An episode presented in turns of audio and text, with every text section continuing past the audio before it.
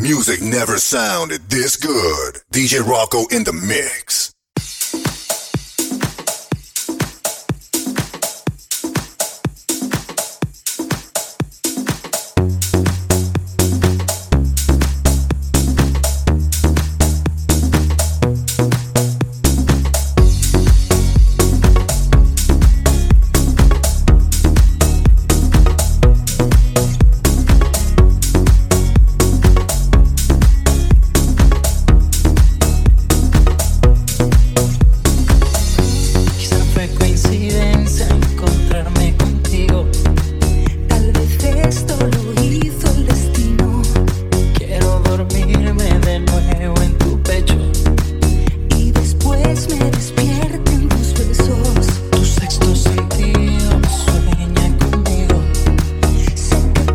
close that